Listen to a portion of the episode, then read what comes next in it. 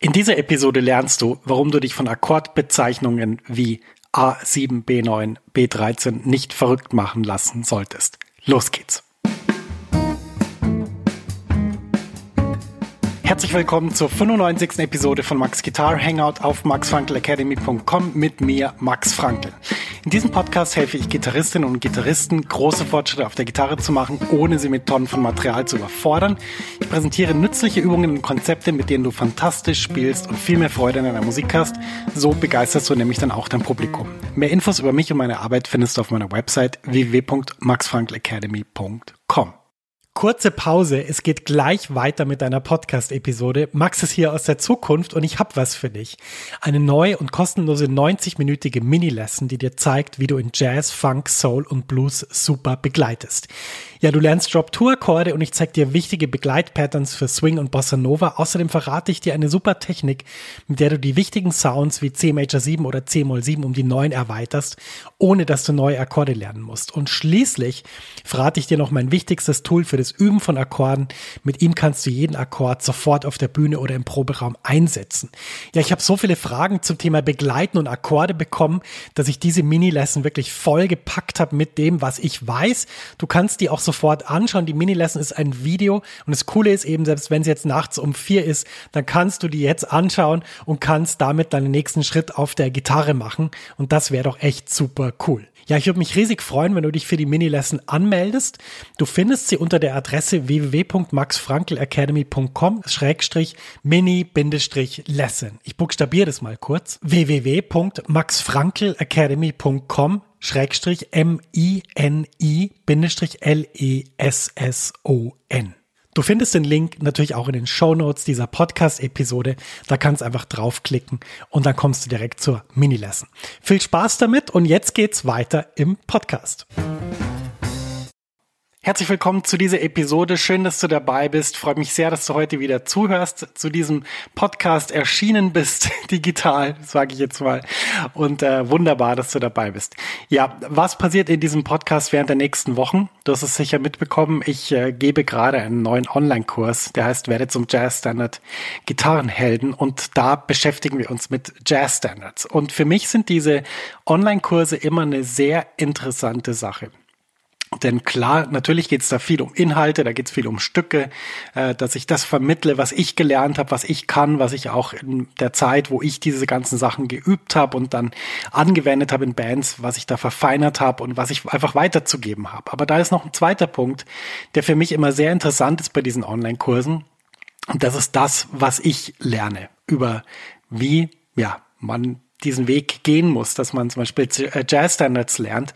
Und da kriege ich sehr viel Feedback von den Leuten, die diese Kurse machen, also den ganzen Teilnehmerinnen und Teilnehmern.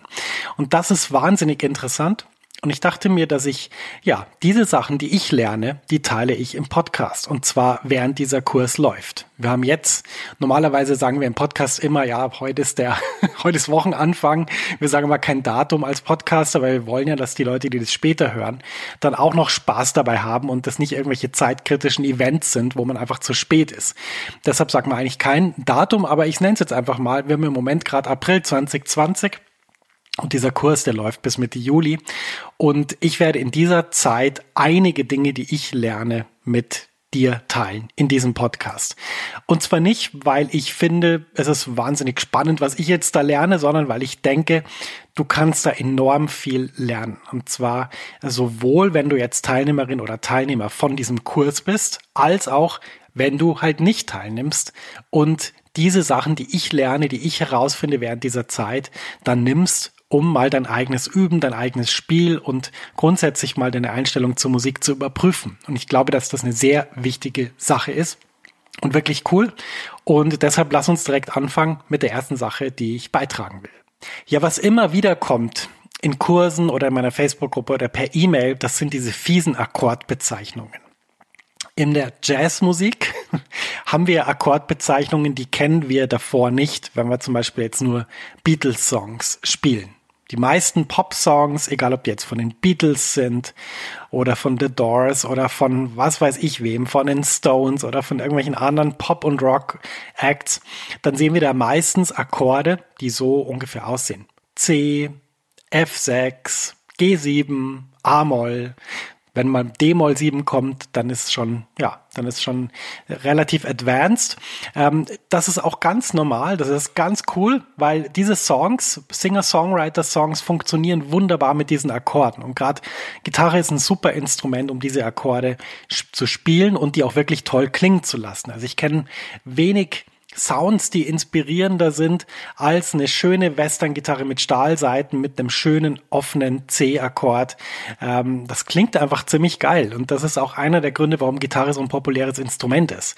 Wenn wir jetzt in Jazz-Songs gehen, also in Broadway-Songs, in Jazz-Standards, in irgendwelche moderneren Jazz-Stücke, dann haben wir da andere Akkorde. Die heißen zum Beispiel C Major 7, die heißen D Moll 9, die heißen vielleicht auch G7 B9 13.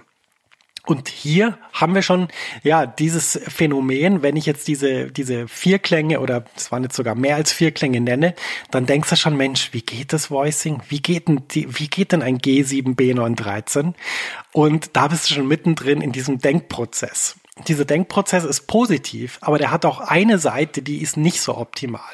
Und über die möchte ich heute reden.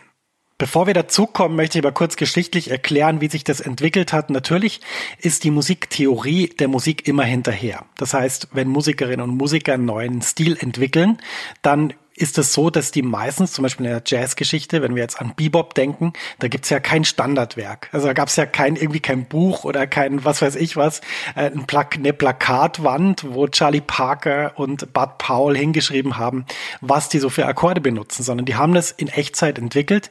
Die haben natürlich miteinander gesprochen, die haben sich abgesprochen, die haben Stücke äh, umarrangiert, die haben Changes umbenannt und so weiter. Aber natürlich gab's da kein Werk, wo das irgendwie drinsteht. Das hat so einfach nicht funktioniert funktioniert. Die Musik hat sich erst entwickelt und danach wurde das dann beschrieben. Und äh, Jazz ist ja eine relativ junge Musik, das heißt, wir sprechen hier vom 20. Jahrhundert, wo diese Musik begonnen hat. Und äh, diese ganzen Akkordbezeichnungen, die sind natürlich je nach Stilistik auch ein bisschen unterschiedlich. Also ich sag mal, ein Jazzstück aus der Broadway-Zeit arbeitet mit ganz anderen Akkordbezeichnungen als zum Beispiel ein Stück von Wayne Shorter, was so in den 60er Jahren zum Beispiel komponiert und dann auch aufgenommen und dokumentiert wurde. Das heißt, wir sehen also schon die Akkordbezeichnungen, die wachsen mit der Musik mit und die verändern sich mit der Musik. Es gibt nicht sowas wie eine konkrete Art, diese Akkorde zu beschreiben, weil es immer je nach Stil anders ist. In Dixieland hat man komplett andere andere Akkorde als in modalen Wayne Shorter Stücken. Und dort hat man komplett andere Akkorde, wie zum Beispiel in Stücken von, von ganz modernen Gitarristinnen und Gitarristen. Und, und wenn, wenn man zum Beispiel mal jemand wie Wayne Krantz fragen würde, Wayne, wie, wie bezeichnest du deine Akkorde? Dann wird er wahrscheinlich mit, mit gewissen Symbolen kommen oder auch Ben Monder mit gewissen Bezeichnungen kommen, wo man vielleicht im Dixieland sagen würde, wenn man nur das kennt, Moment, was ist, was ist das? das check ich nicht. Also, das ist erstmal die ganz wichtige Sache, die man wissen muss, diese Akkordbezeichnungen, die haben sich nach und nach entwickelt. Und das war auch so, dass diese Akkordbezeichnungen alles andere als immer der gleichen Logik folgen. Also es hat jeder ein bisschen anders gemacht. Und es gab dann Leute, die haben versucht, das mal zu kategorisieren.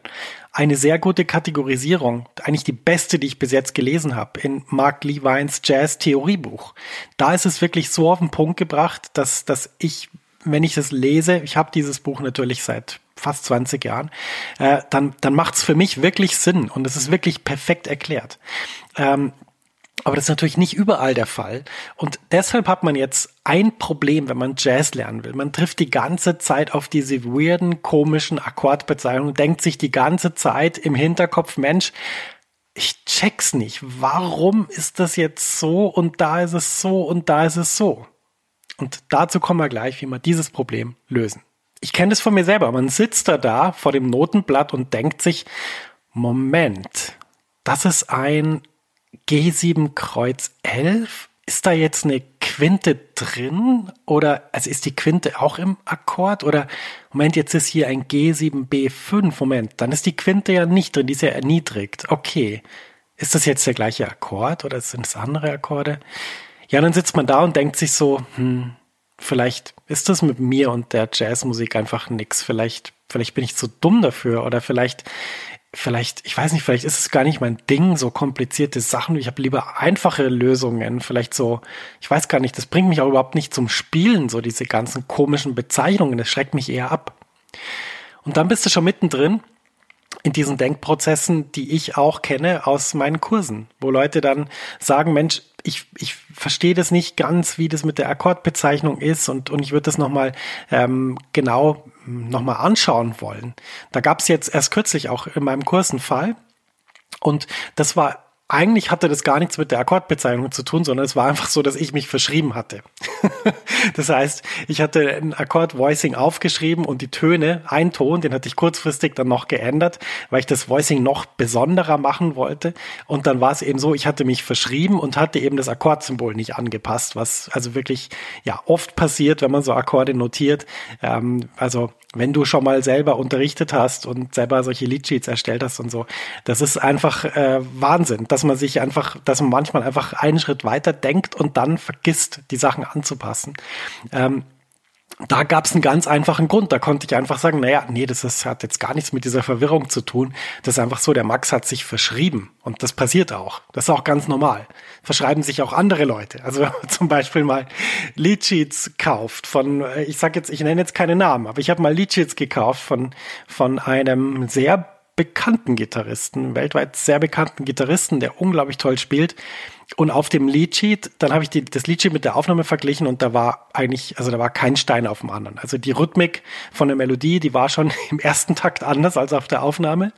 Und dann auch die Akkordsymbole waren anders und da habe ich wirklich gedacht, Mensch, ähm, ja, ist nicht so einfach mit der Musik weil natürlich durch diese Interpretation, dadurch, dass man auch eine Melodie einfach anders interpretieren kann, als sie dasteht und dadurch, dass es auch alles immer im Fluss ist. Es ist ja nicht so, dass man die Stücke einmal probt und dann spielt man sie so, wie sie auf dem Blatt sind, sondern die Stücke entwickeln sich ja erst, während man das Blatt dann mal gebracht hat und das Blatt dann auch übrigens vergisst. Also ich kenne ja fast keine Jazzband, die irgendwie Stücke über einen längeren Zeitraum spielt und das immer vom Blatt liest. Das passiert einfach nicht. Wenn man das Stück irgendwann mal kann, spielt man das auswendig und ähm, deshalb ist es überhaupt kein Thema, dass man dann sozusagen das genauso spielt wie auf dem Blatt. Man interpretiert immer und das ist auch die große Stärke von der Musik.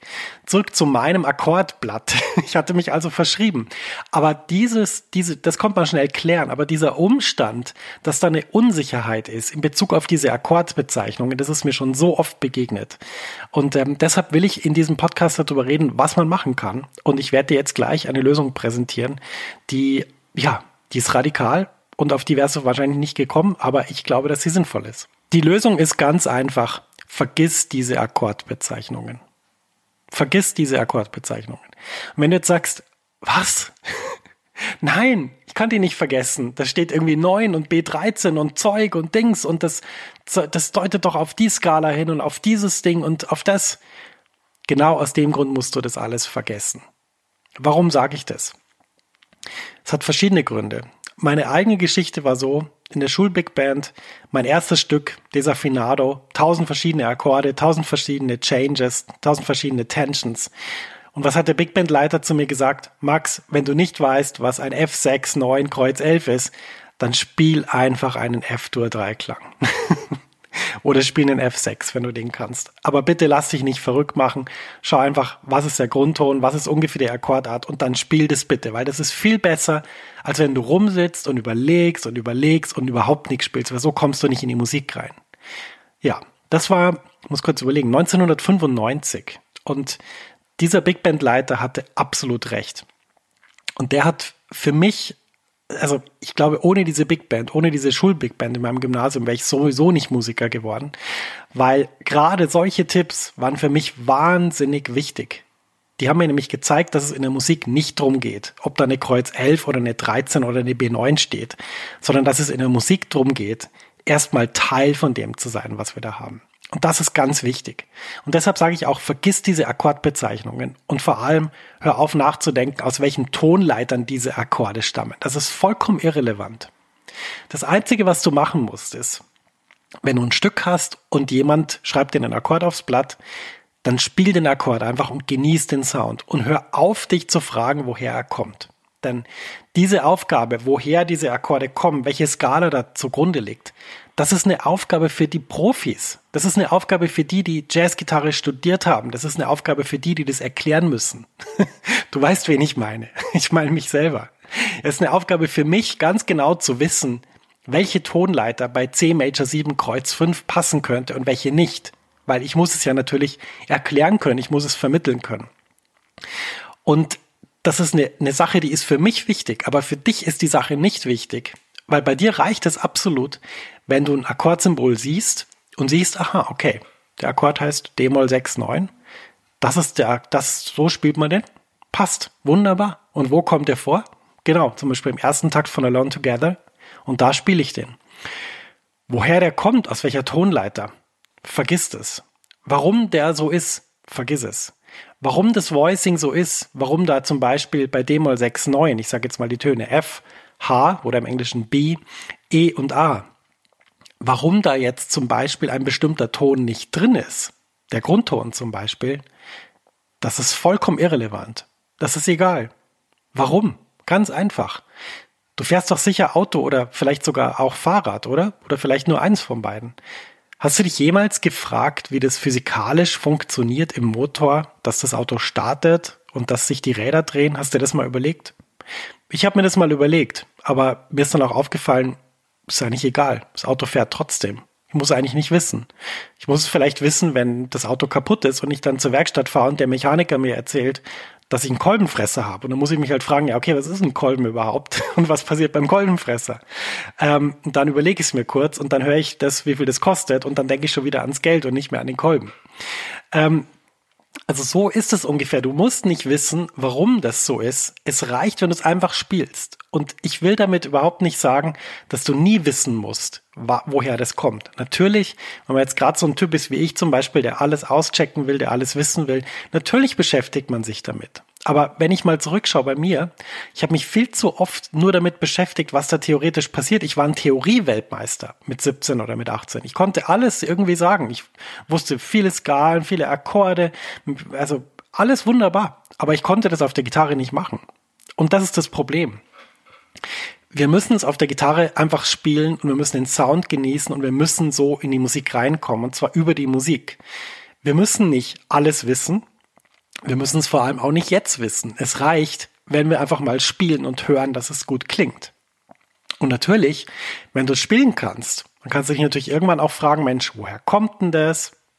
Wieso ist das so? Aber dann ist es wichtig, dass du das eben so, wie ich gesagt habe, nimm das ein bisschen lockerer. Wieso da ein Ton drin ist und ein anderer Ton nicht, keine Ahnung. Vollkommen egal. Ist jetzt nicht so relevant für dich. Ähm, ist auch nicht relevant dafür, ob das gut klingt, was du machst oder nicht. Ich komme wieder zurück zum Auto ist es nicht relevant, dass du weißt, was im Kolben passiert, damit du mit 50 innerhalb einer geschlossenen Ortschaft sicher fahren kannst, ohne jemanden zu überfahren und ohne irgendwie die Spur zu verlieren. Es ist nicht wichtig. Da sind ganz andere Dinge wichtig. Beim Jazzgitarre spielen oder beim Gitarre spielen ist es genauso. Wenn du den Akkord in Time spielen kannst, wenn du den Akkord so spielen kannst, dass das Plektrum alle Töne anschlägt. Wenn du einen Akkord mit einem Sound spielst, der geeignet ist, also zum Beispiel eher cleaner Sound mit vielleicht ein bisschen Hall, bisschen Delay, dann ist es absolut wunderbar. Da musst du dich um diese theoretischen Sachen nicht so sehr kümmern und musst vor allem nicht Angst haben, dass du irgendwas nicht checkst, nur weil du nicht weißt, was da theoretisch gerade passiert. Und das ist eine ganz wichtige Botschaft. Und ich sage nicht, dass du nicht irgendwann mal kennenlernen sollst, warum das alles so ist. Aber das Problem ist, und das ist die ganz große Gefahr, und auf das möchte ich dich hinweisen, wenn wir diese Musik, die nicht so einfach ist, vier Klänge, fünf Klänge, verschiedene Skalen, harmonisch, Moll, Halbton, Ganzton, alteriert. Das ist nicht leicht. Das ist nicht Tonika, Subdominante, Dominante, fertig. Parallele Molltonart 1, 4, 5, fertig. Sechs Akkorde, kannst jeden Song damit spielen. So ist es nicht. Es ist, es ist komplex. Aber um mal ein anderes Beispiel zu bringen, wenn du jetzt draußen einen Tennisschläger in die Hand nimmst und einfach mit einem Ball mal gegen die Wand äh, den Tennisball schlägst, ist es dann wichtig, dass du weißt, wie man die perfekte Vorhand schlägt oder wie die Beinarbeit sein sollte? Nee. Ich glaube in dem Stadium nicht.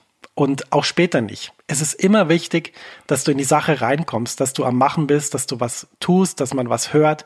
Und dann kannst du dich immer noch fragen, warum was so klingt. Und du kannst auch ähm, Theoriesachen durchlesen. Wie gesagt, das Jazz-Theoriebuch kann ich sehr empfehlen. Gibt es im Moment, glaube ich, nur auf Englisch. Ich glaube, das wird, wird beim deutschen Verlag, den gibt's nicht mehr, der ist, der hat publiziert nicht mehr. Ähm, da kannst du solche Sachen nachlesen. Aber in dem Moment, wo du lernst, in dem Moment, wo du neue Sachen lernst, da kannst du wirklich diese Akkordsymbole mal ignorieren. Weil das Problem ist, wir verlieren uns in diesen Akkordsymbolen. Und der beste Beweis dafür ist ganz einfach. Ich habe schon oft erlebt, dass ich eine Probe hatte mit jemandem und dann schreibt der oder die ein Liedsheet mit Akkordsymbolen und dann steht auf dem Akkordsymbol sowas wie C Major 9 13 und dann denke ich so, Moment, ist das jetzt ein C Major 9, Kreuz 11, 13? Weil eigentlich, wenn die 13 dabei ist, sind die anderen Akkorde auch, die anderen Töne auch dabei. Oder ist die Kreuz 11 vielleicht nicht drin? Oder, ähm, hm, wo ist denn die 13? Ist die unten im Voicing oder oben? Und dann frage ich sowas und dann kriege ich als Antwort, ach, das habe ich mir gar nicht überlegt. Keine Ahnung. Ich spiele einfach die Töne, das klingt super. Schau, die 13 ist, ist ein A und das Kreuz 11 ist ein Fis und ich, ich spiele dir einfach beide und ich lasse sowieso alle anderen weg. Ja, und dann sitzt du da und denkst dir, okay, interessant es ist gar nicht so wichtig, dass wir uns, dass wir so eine krass äh, ausgecheckte universelle Sprache mit Akkordbezeichnungen haben, dass wir das alles immer hundertprozentig verstehen, sondern es ist eigentlich nur wichtig, dass wir in der Situation, wo wir Musik machen, uns darauf einigen, was heißt denn das, was wir da aufschreiben und was soll denn da gespielt werden? Und das kann man ganz einfach machen, das kann man ganz einfach besprechen und klären und dann ist die Sache erledigt. Das finde ich ganz wichtig, denn wir leben in einer Zeit mit Informations-Overload. Wir können jede Information zu jeder Zeit aus dem Internet saugen. Wir, wir sehen YouTube-Kanäle, wir sehen enzyklopädische Werke äh, von irgendwelchen Leuten, die Musiktheorie vollkommen auseinandernehmen. Aber die Frage ist nicht, ob man ein Experte, ein Wissenschaftler, eine Wissenschaftlerin, eine Forscherin werden soll in Musik, sondern die Frage ist, spielst du Musik oder denkst du einfach drüber nach? Und damit wir ins Spielen kommen, müssen wir uns ein bisschen davon lösen, alles verstehen zu wollen, bei allem ähm, die Theorie dahinter zu kennen und bei allem sozusagen dann immer genau zu schauen, ob wir das jetzt auch alles inhaltlich super hundertprozentig verstanden haben. Denn wie gesagt, denk ans Auto. Es ist nicht wesentlich, dass du weißt, was da im Motor passiert, solange du das Ding starten kannst und solange du aufs Gas drückst und dann die Kupplung kommen lässt und dann äh, hoffentlich das Auto ganz gemächlich anfängt zu rollen. In diesem Sinne möchte ich in diesem Podcast dazu ep äh, epilieren, natürlich nicht epilieren, sondern appellieren. ja, ähm, Sprache ist ja eine schwierige Sache und manchmal verspricht man sich auch und ich lasse den Fehler drin, damit du kurz mal herzhaft lachen kannst. Ich möchte in diesem Podcast dazu aufrufen, dass du mal schaust, wie viel von diesem theoretischen Wissen brauchst du überhaupt und wie viel kommst du wirklich ins Spielen. Und dann möchte ich dich einfach ermuntern, mehr zu spielen und weniger nachzudenken. Ganz wichtig. Und ich danke am Schluss noch herzlich dem Jörg für die Inspiration zu dieser Frage, denn er war so aufmerksam zu sehen, dass ich mich verschrieben hatte und das ist super gut. Und das hat mich erst dazu gebracht, jetzt in dieser Podcast-Episode darüber zu reden, wie das mit diesen Akkordbezeichnungen ist. Und dafür danke ich dem Jörg ganz herzlich und natürlich auch allen anderen, die solche Fragen stellen, die absolut super berechtigt sind und wichtig sind. Und ich hoffe, dass allen, die jetzt zuhören, das etwas bringt, dass ich hier meine Erfahrung geteilt habe mit diesen Akkordsymbolen. Ja, wir sind am Ende dieser Podcast-Episode. Ich hoffe, es hat dir gefallen. Ich hoffe, du konntest das für dich rausziehen, was du da gesucht hast, nämlich Hilfe bei diesen Akkordsymbolen. Ähm, ja, wenn du jetzt das Problem hast, dass du weißt, wie du auf der Gitarre vorwärts kommst, aber da in der Umsetzung ein Fragezeichen steht und du eine Abkürzung brauchst, dann habe ich was. Ich habe einen neuen Service, denn du kannst mit mir telefonieren. da finden wir nämlich heraus, was dein nächster Schritt ist und ob ich dir dabei helfen kann. Und wenn ich dir nicht helfen kann, dann kenne ich jemand, der dir hilft. Mein Netzwerk ist nämlich sehr, sehr groß. Die Gespräche ja, sind für alle, die das Gitarrenspiel aufs nächste Level heben wollen. Das ist ein spezieller Service von mir. Ich nehme immer zu einer ganz bestimmten Zeit in der Woche da Zeit dafür. Es gibt drei Plätze pro Woche. Und ja, ich würde einfach sagen, reserviere dir deinen Termin für unsere gemeinsame Jam-Session, wo wir schauen, wo du stehst, was du wirklich brauchst und was du tun solltest Du kommst da ganz einfach hin, kannst einfach auf den Link in den Show Notes klicken oder du surfst einfach zu www.sprichmitmax.com. Ich buchstabiere das mal www.sprichmitmax.com. Da findest du nämlich mein Buchungstool, auf dem du unkompliziert und einfach deinen Wunschtermin mit mir vereinbaren kannst. Ich freue mich wirklich sehr von dir zu hören und auch sehr dich weiterzubringen auf der Gitarre. Die Erfahrung zeigt, dass man in diesen kurzen Gesprächen, ich habe es gesagt, 20 Minuten, sehr, sehr viel bewirken kann. Und das ist eine verdammt coole Sache. Und deshalb biete ich das auch an. Und deshalb ist es auch kostenlos, weil ich einfach der Meinung bin, ähm, das bringt meine Community so weiter, dass ich das gerne anbieten will und da eine Stunde meiner Zeit, äh, in Klammern meiner kostbaren Zeit, weil ich sehr, sehr viel mache, sehr, sehr viele verschiedene Sachen, aber ich möchte das einfach investieren, damit du vorankommst. In dem Sinn, melde dich an, sprich mit max.com. Ich freue mich von dir zu hören. Bis zur nächsten Episode. Alles, alles Gute auf der Gitarre wünscht dir dein Max.